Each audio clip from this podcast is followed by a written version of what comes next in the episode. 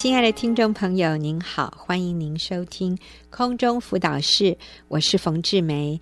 在今天的节目里面，我请到了一位姐妹小玲，她要来和我们分享她与儿子之间相处的一个过程。哈，那这个过程是一开始是非常痛苦的，但是我们发现小玲她真的是用。靠着上帝，用正确的方式，他走过来了。然后今天他跟儿子的关系非常非常好，令人感动哈。那啊、呃，小林你好，冯姐好，各位听众、呃、大家好。是你先说一下你的儿子的年龄，然后你就开始跟我们分享你跟儿子之间之前是发生了什么事。是，嗯、呃，我的儿子现在是大二。嗯，三年前，嗯，我的老大在高三学测前两个月开始谈恋爱。嗯，他为了逃避我的关心，其实就是唠叨，他就用各种不同的借口晚归。他连补习班也开始翘课。当我责备他的时候，他就用不耐烦的口气说：“不要问那么多，或是不要再念了。”嗯，于是我们就爆发了许多严重的冲突和争执。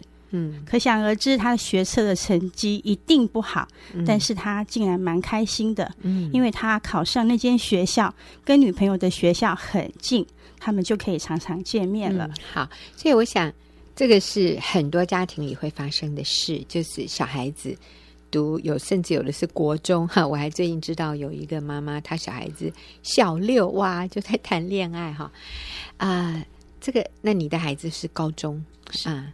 那所以妈妈都是会担心。我们也真的知道，高中谈恋爱这是非常啊，各方面都还没有成熟的阶段，一个孩子就开始谈恋爱，其实那个结果最后一定是分手的，是而且是很多事情是他们那个年龄的成熟度是无法去承受的啊。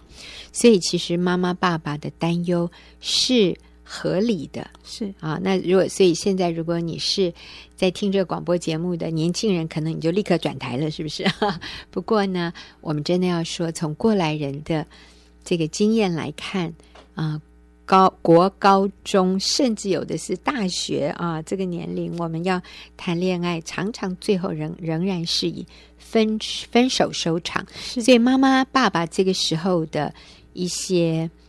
啊、呃，担忧或者他想提醒你，或者他想要你不要谈恋爱，其实这些担忧是合理的，是好。但是当时你这样子对孩子说，孩子他是不高兴的，说不要问那么多，不要再念了。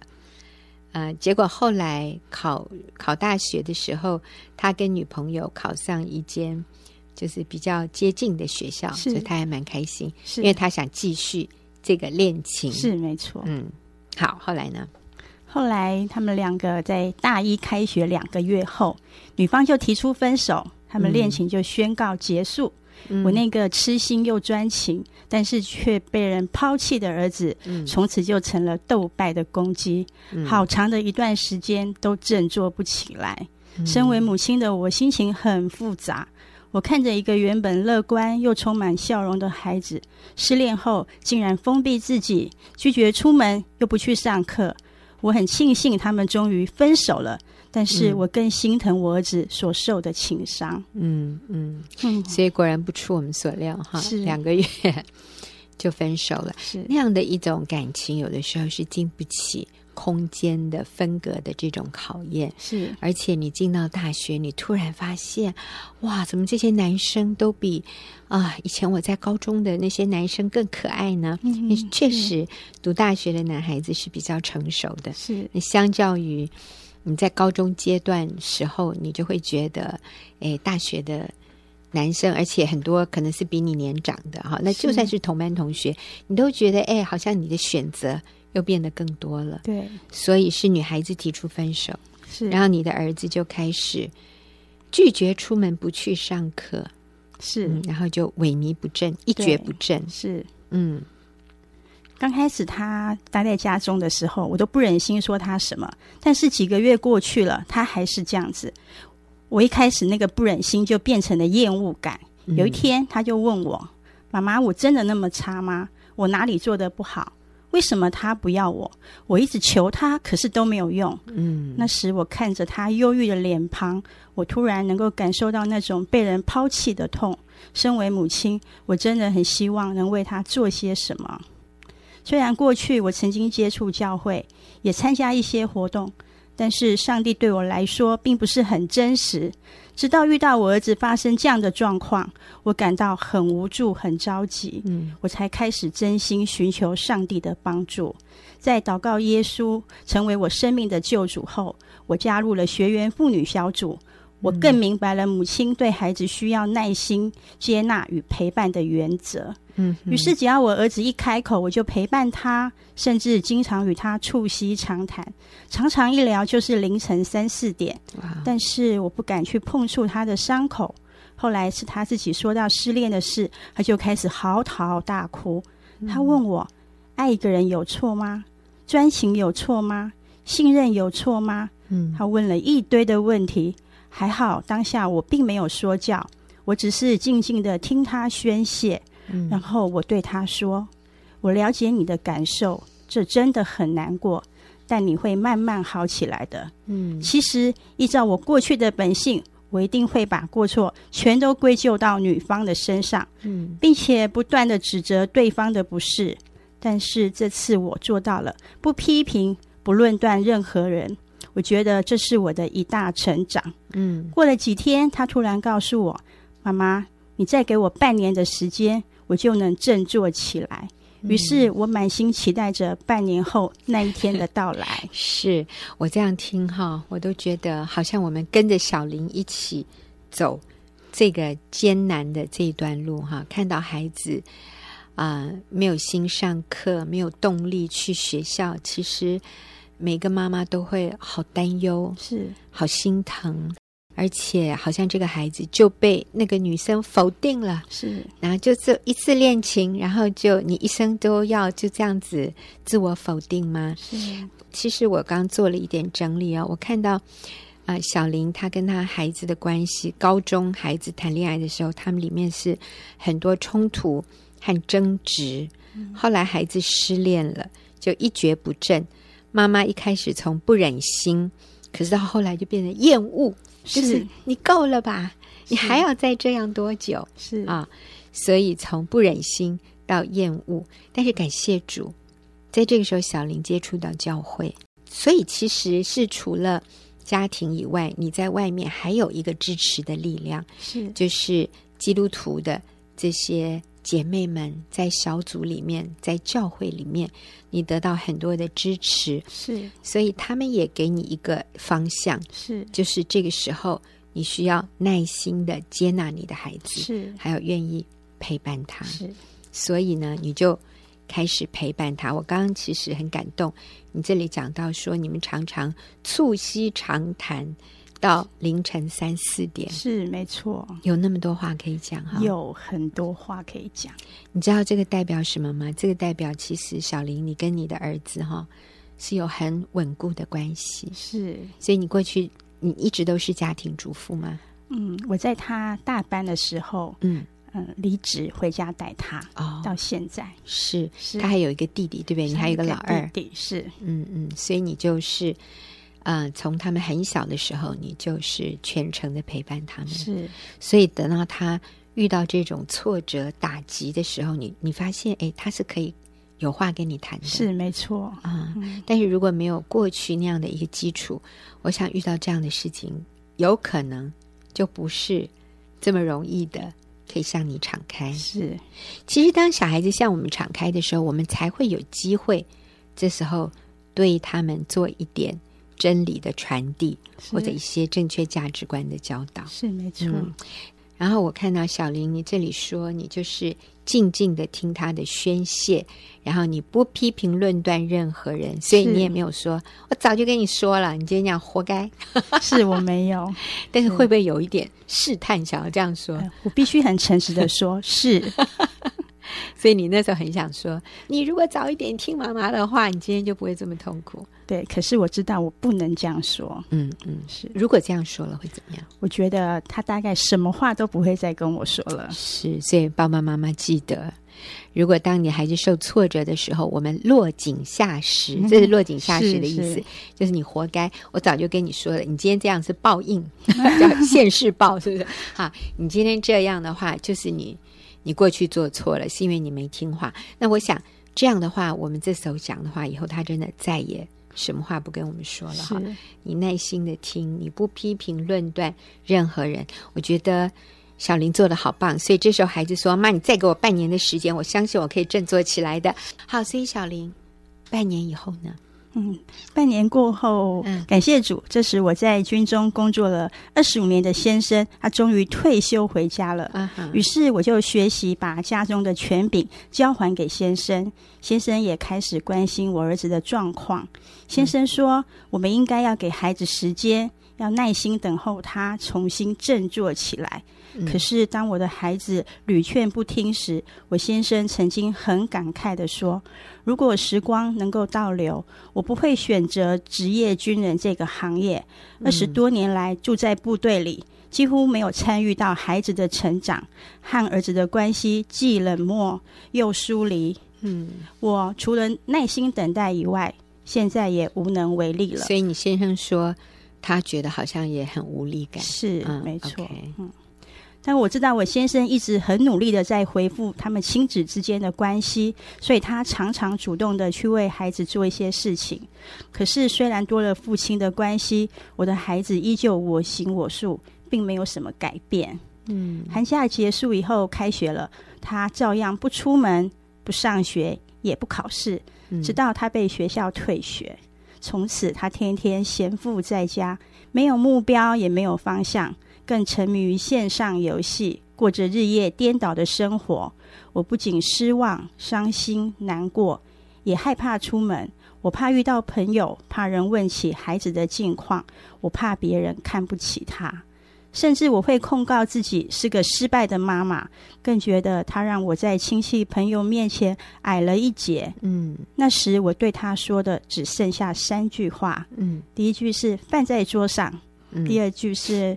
别玩电脑。第三句是早点睡觉。嗯，而且我自认为我能这么做已经算是很伟大了。可是我冷漠的眼神和冰冷的语气，他都看在眼里。他感觉到连自己的母亲都看不起他。哦，是好。我我想哈，我们回溯一下刚才讲到的这个爸爸，二十年没有在家，是可能他一开始的时候，那个孩子才刚出生。啊，等到他回家的时候，这个孩子已经是一个大人，但是呢，却辍学在家。是，呃，之前你先生应该也是有回家的，但是多久回来一次？大概两个礼拜，两个礼拜回来一次。是，那回来的话，也就是一两天吗？还是？是没错，嗯，六日两天啊，六日两天，然后又回去。是，所以其实他跟孩子互动的。时间是很有限的，非常有限。嗯嗯，所以你说说看，在这样的一个情况下，他跟孩子的关系是怎么样？他是一个好爸爸，嗯、是一个很负责任的爸爸。嗯，可是他跟孩子因为在生活上没有太多的接触，嗯、所以他们没有话题，没有，他们也没有共同的回忆。哦，是对对，是。所以这个时候爸爸回来，他有一些遗憾。是他有些懊悔，是他说，如果人生可以重来的话，我不会选择军职是这个行业哈，因为他真的错过了孩子成长的这个阶段。然后今天看到孩子这个情况，其实我相信你先生心里好着急哦，没错。然后他很想能够做点什么，是，但他又发现使不上力，没错。他跟孩子之间好像就是有一个。啊、呃，有这么一种疏离感，是不是他愿意的？是，我想可能也不是孩子愿意的。是，所以我们就也是在此呼吁哈，我们做爸爸的，嗯，赚钱养家的目的就是让孩子能够有幸福的生活。是，可是孩子需要的是爸爸的陪伴。嗯，当然，我们说，呃，钱财这方面需要生活，这个也是很必要的。是。但是同等必要的是父亲的同在，是啊。但是今天很多父亲是缺席的，是孩子对父亲的印象就是，爸爸就是一个可以给钱我让我们花钱的一个象征。嗯、但是你说我跟爸爸之间有什么很亲密的感觉或者回忆，似乎不多。是，但是我相信小林，你的先生已经按照他所能的，他是很努力了，没错。嗯，但是我们也就是在这边提醒一下各位爸爸，如果你有多一点的时间，就就回家吧。真的，你的孩子在等你。而且我们说，你错过了这二十年，你几乎就很难再有什么机会了。孩子离开家了，长大了。啊，其实我说最重要的是，可能前面十二年，孩子进入青春期之前，爸爸，你知道你在家里的角色是这么样的不可或缺，是没有人能够取代的。所以这个阶段里面哈，各位爸爸钱少赚一点，生意少做一点，啊、呃，应酬少接一点，甚至不用接没有关系。你知道你不去这一次应酬哈，你的朋友日子还是可以过的。可是你。你再多一次不在家，你就失去了又那么一个宝贵的一天，是你可以跟孩子相处，然后在孩子的生命当中创造记忆、创造回忆的一个机会。是，所以不要轻看你做父亲的角色。嗯。可能你觉得你已经很努力了，但是我真的要说，两个礼拜才见到爸爸一天两天，对一个孩子来说是不够的。是对一个。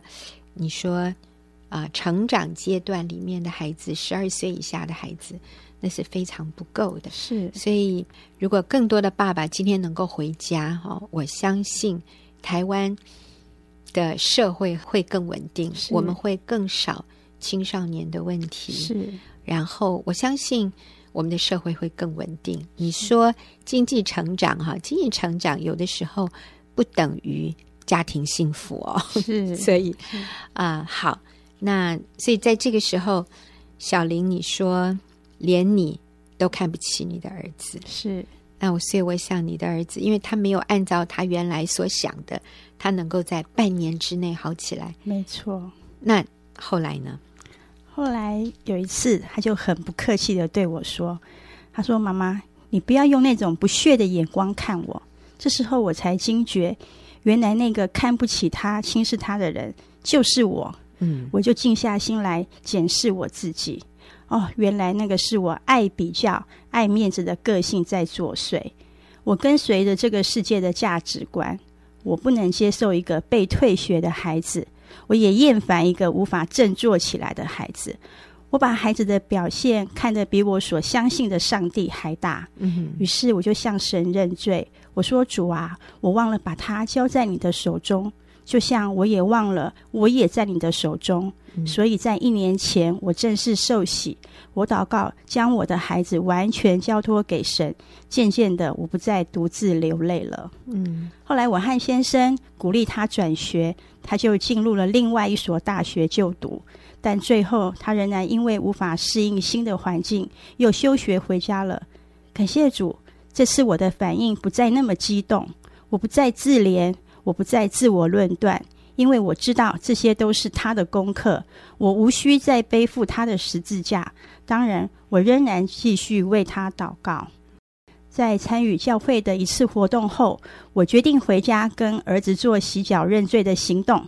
当我提出洗脚的要求时，我儿子觉得很尴尬，坚持不肯让我洗。于是我灵机一动，找了个变通的方法，就把洗脚改为洗手。嗯，我一边洗着他的手，一边承认我在管教他时常常带着情绪，并且请求他原谅。